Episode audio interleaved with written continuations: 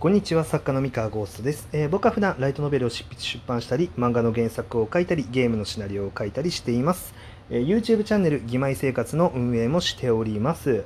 えー今日はですね共感できる反社会性は、え人を引きつけるというお話をしようと思います、え先に、え断っておきますと、えこれはフィクションのを作る時のまあ話を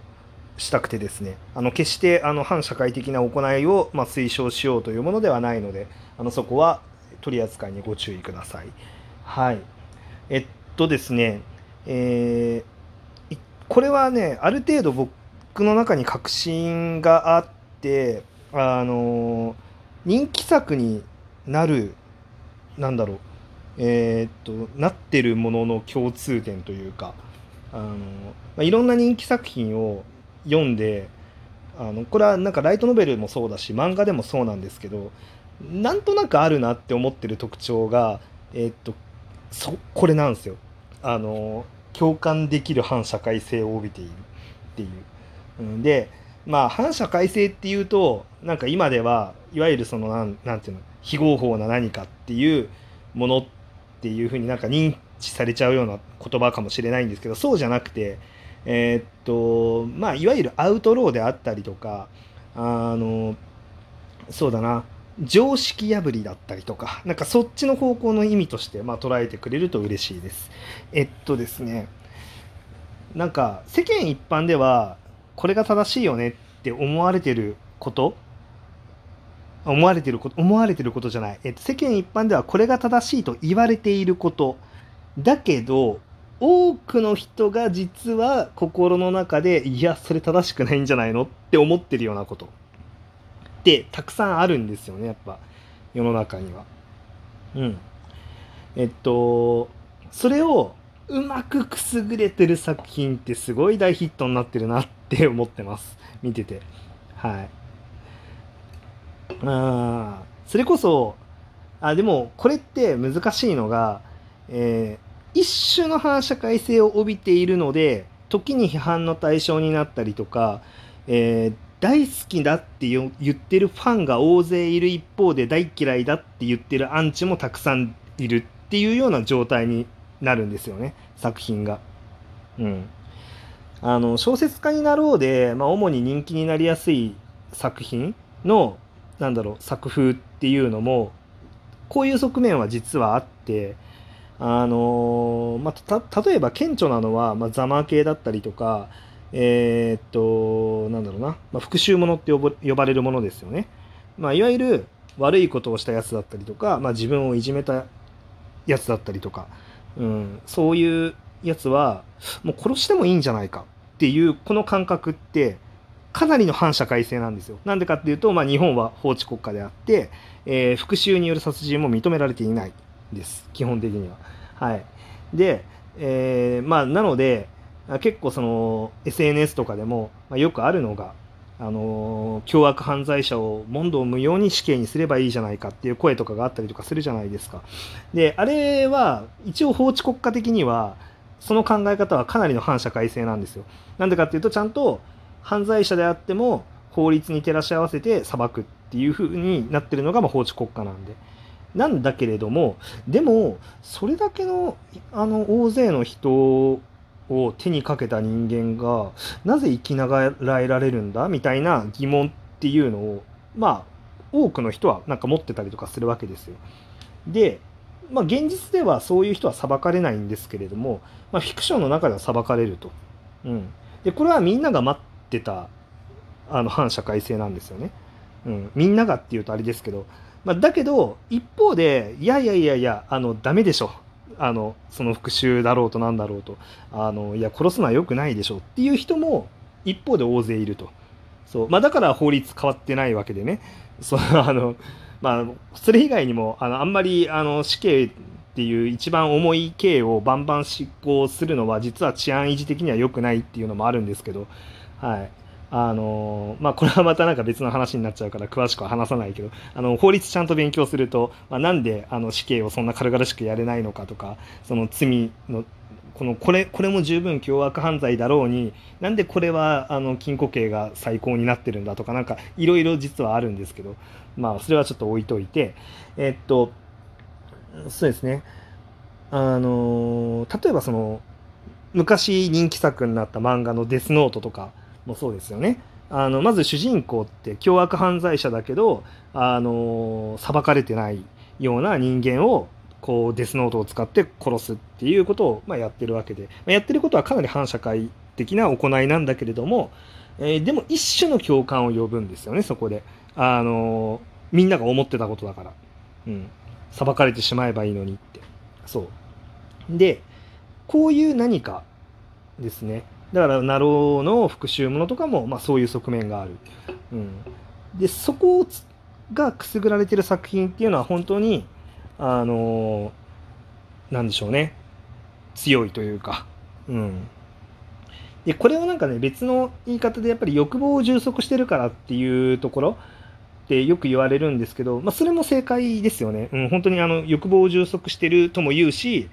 えーと、とただな、なんだろうな、多分世間一般に認められてる欲望を充足する分には、多分それは小説で読まなくても、漫画で読まなくても、世間一般で認められてるしな、みたいな感じになって特に興味を引かない、引きにくいっていうのは、まあ、あると思っていて、えー、例えばその髭を剃る、そして女子高生を拾うっていう作品があると思うんですけれども、この作品も、まあ、サラリーマンが女子高生あの特に、ね、あの家出した女子高生をま部屋に泊めるっていうのは普通に誘拐なわけですよ。まあ、一種のあの反社会性なんですけれども、まあ、でも、まあ、小説の中の話ですし、えー、もっと言うとあの本あのこの2人のドラマの上では主人公とヒロインのドラマの上ではそれがまあ正しい正義であるからまあいいと。うんまあ、だけど一方でやっぱそこに批判をする人っていうのも現れるんですね。それはやっぱり一種の反社会性を帯びてるからなんですよそこは。うん、なんだけどでもある意味で、まあ、そういう絆があってもいいんじゃないのっていうふうに思ってる人が、まあ、大勢いるからヒットに至っているっていう部分なんですねあれも。そうだからすごい難しくてあのクリエイターは確かにいろいろなことに配慮してねあの作品って作らないといけないんですけれどもあの、まあ、例えばその子供に本当にそういう価値観っていうのを見せていいのか提示していいのかっていう疑問を、まあ、自分に唱える必要もあるしあの、まあ、この作品が、まあ、社会から批判を浴びる可能性もあるっていうふうなことは、まあ、やっぱり考えなきゃいけない、うん、ところではあるんですけれども、まあ、でも熱狂を呼ぶ人気作には絶対にどこかしら？本当どこかしらなんですよ。あのそのなんか反社会性のレベルっていうのはそのデスノートだったりだとか、えー、まあ復讐ものまで行ってしまうとすごい振り切ってるんですけどあそこまで振り切ってないにしてもあのほんのりずつ入ってるものっていうのは結構あるんですよね。例えばなんですけど、ソードアートオンラインとかもそうで、あれ主人公はなんかベータテスターだと思うんですけれども、あのまあ、一種の、あ、そう、なんか、騎馬王だったかな？なんか、サブキャラかなんかが、お前そんなんチーターやないかみたいなことを言ってちょっと話題になってたんですけど、まあ、チーターっていう存在ってゲームのあのねプレイヤー的にはあの NG じゃないですかチートって、うん、チートって NG なんですけどあのでもその一種の反社会性そのチートで強いとかあとは自分だけがその先にゲームのシステムを知ってるからクリアに有利であるって。あの本当はなんだろうフェアなゲームの中では NG なんだけれどもでもみんなそれができたら便利だなって思ってるじゃないですか、うん、思ってる人多いと思うんですよねおそらく。なのでやっぱりくすぐられるんですよそこも。だその